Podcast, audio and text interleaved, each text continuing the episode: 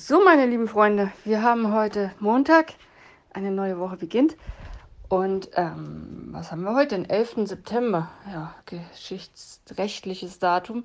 Hätte ich eigentlich auch was zu machen können, aber naja, ist mir jetzt erst aufgefallen, dass der 11. September ist. Ich habe heute ein Bild rausgesucht. Da siehst du einen Mann in der Küche sitzen, auf dem Boden, Schneidersitz ja, und er ist total entzückt von dieser kleinen Babykatze vor ihm, die etwas frisst oder trinkt aus dem Napf. Und ja, man sieht ihn an, dass er, dass er ein bisschen verliebt ist in die kleine Katze. Könnte man an der Körperhaltung deuten. Und oben drüber steht ein klassischer Fall von Ich will keine Katze, Tag 1. Ja, kaum ist die Katze im Haus, ist es um ihn geschehen.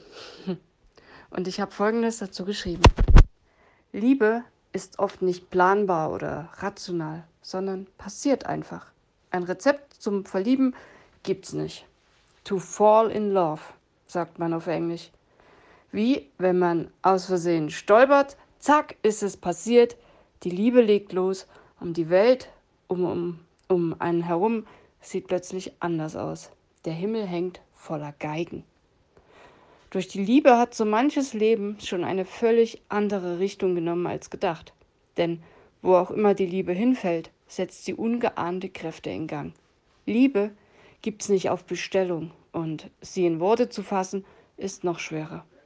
Schon in der Bibel werden deshalb Bilder, Vergleiche und, naja, mehr oder weniger geschwollene Wörter dafür verwendet, sie zu beschreiben.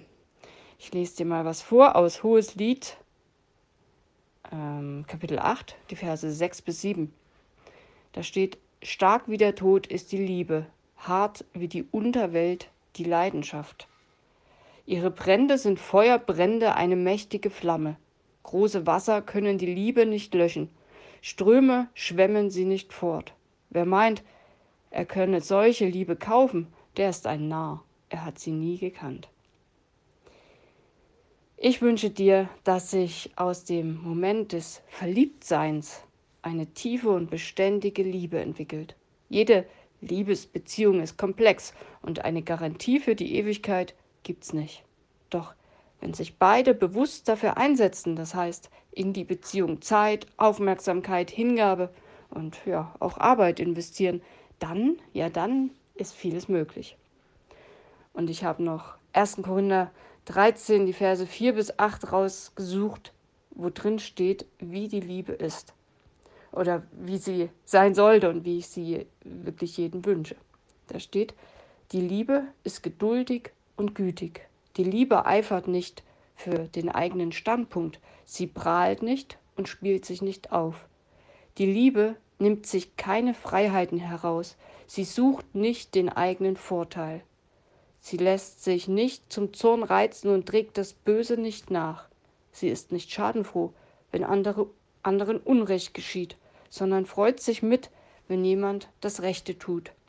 Die Liebe gibt nie jemanden auf. In jeder Lage vertraut und hofft sie für andere. Alles erträgt sie mit großer Geduld. Niemals wird die Liebe vergehen. Na, tiefgründige Worte so früh am Montagmorgen. Aber ja, so ist die Liebe, ne?